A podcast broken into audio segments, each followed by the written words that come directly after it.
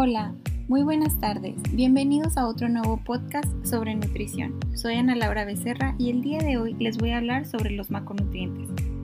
Estos nutrientes son sustancias contenidas en los alimentos, pues que en sí son necesarias para vivir para el ser humano. Se dividen en dos grupos, macronutrientes y micronutrientes.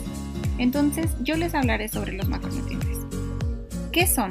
Son aquellas sustancias que nos proporcionan energía al organismo para un buen funcionamiento y entre otros elementos necesarios para reparar y construir estructuras orgánicas. También los utilizamos para promover el crecimiento y regular procesos metabólicos.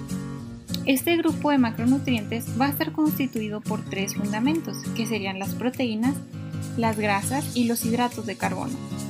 Como proteínas, tenemos que son los componentes de las estructuras de las células. Las necesidades de un adulto sano y sedentario son de 0.8 a 1 gramo sobre kilogramo al día. Esto nos aportaría 4 kilocalorías sobre gramo. Se recomienda entre un 10 al 15% del total de las calorías de la dieta en forma de proteínas en una dieta muy equilibrada. También tenemos que las proteínas pues son péptidos que van a estar constituidos por aminoácidos, que estas mismas se van a liberar y se van a absorber en el intestino tras la digestión. Para entender un poco mejor cómo es una proteína, podríamos asemejarla en un tren donde cada vagón es un aminoácido. Algunos de estos aminoácidos son sintetizados por nuestro organismo a partir de otros aminoácidos, de los hidratos de carbono y de las grasas. Aquellos en el que el organismo no es capaz de sintetizar lo que se denominan aminoácidos esenciales son 8. Tenemos como la metionina, la treonina, entre otras. Y el noveno en sí pues sería la histidina, que va a resultar ser esencial en el crecimiento de los lactantes. Estos aminoácidos solo se consiguen a través de la, de la alimentación que les comento. Entonces tenemos que las proteínas pues pueden ser de origen animal cuando proceden de la carne, ya sea el pescado, como la leche y los huevos.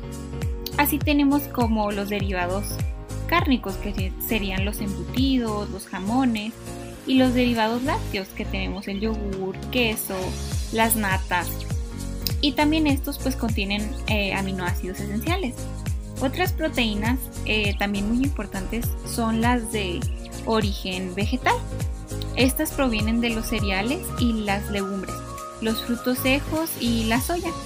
Estas no contienen algunos de los aminoácidos esenciales, aunque la combinación de las legumbres y cereales aporta los aminoácidos esenciales. Al menos el 50% de las proteínas de la dieta deben ser de origen animal. Las proteínas de alto valor biológico son aquellas que contienen todos los aminoácidos esenciales.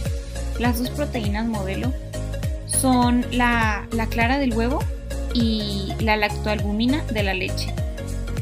Tenemos como las grasas que les comentaba ahorita, que pues son el nutriente enérgico por excelencia.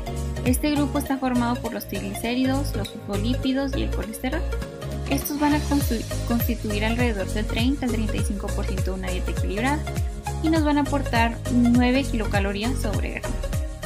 La mayoría de las grasas que consumimos son triglicéridos. Una vez que las digerimos, pues liberan ácidos grasos que se van a clasificar en ciertas funciones. Tenemos la longitud de los carbonos, que pues en sí esta es de cadena corta. Tenemos que esta va a ser de cadena corta. Entonces, nos va a decir que son de 4 a 6 átomos de carbono. Tenemos la de cadena media, que es de 8 a 10 átomos de carbono, y de cadena larga, que aproximadamente son más de 12 átomos de carbono. La mayoría de los ácidos grasos de la dieta son de cadena larga, los de cadena media se van a absorber más rápidamente.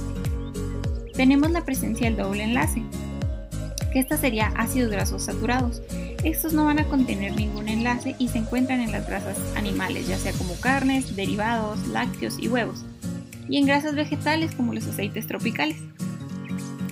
Tenemos los ácidos grasos insaturados, que estos los vamos a dividir en monoinsaturados y poliinsaturados.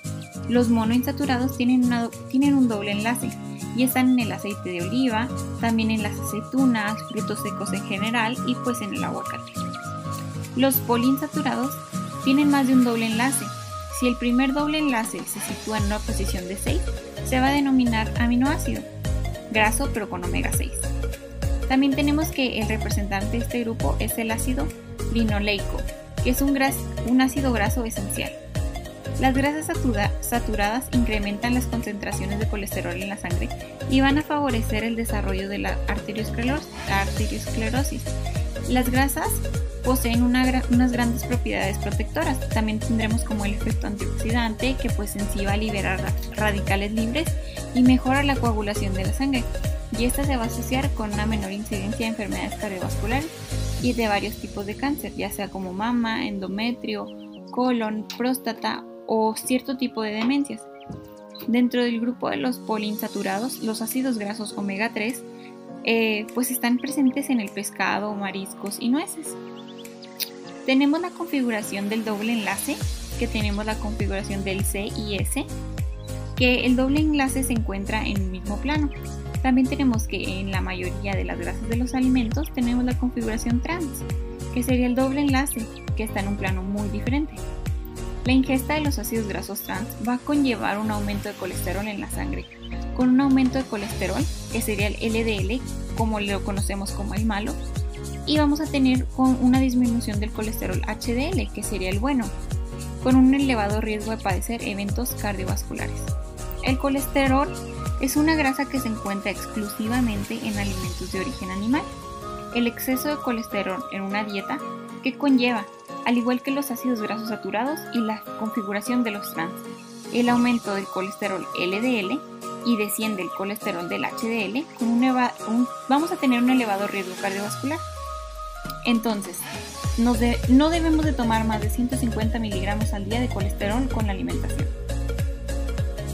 También, otra cosa muy importante que les tengo que comentar es sobre los hidratos de carbono. Estos son una fuente importante de energía y proceden fundamentalmente de los vegetales. La ingesta, en un adulto sano aproximadamente que es recomendada sería de unos 3 a 5 gramos sobre kilogramos al día y nos aportan 4 kilocalorías sobre gramo. Esto lo vamos a dividir en tres cosas muy importantes. Monosacáridos, que son los más simples y constan de unos 3 a 6 átomos de carbono.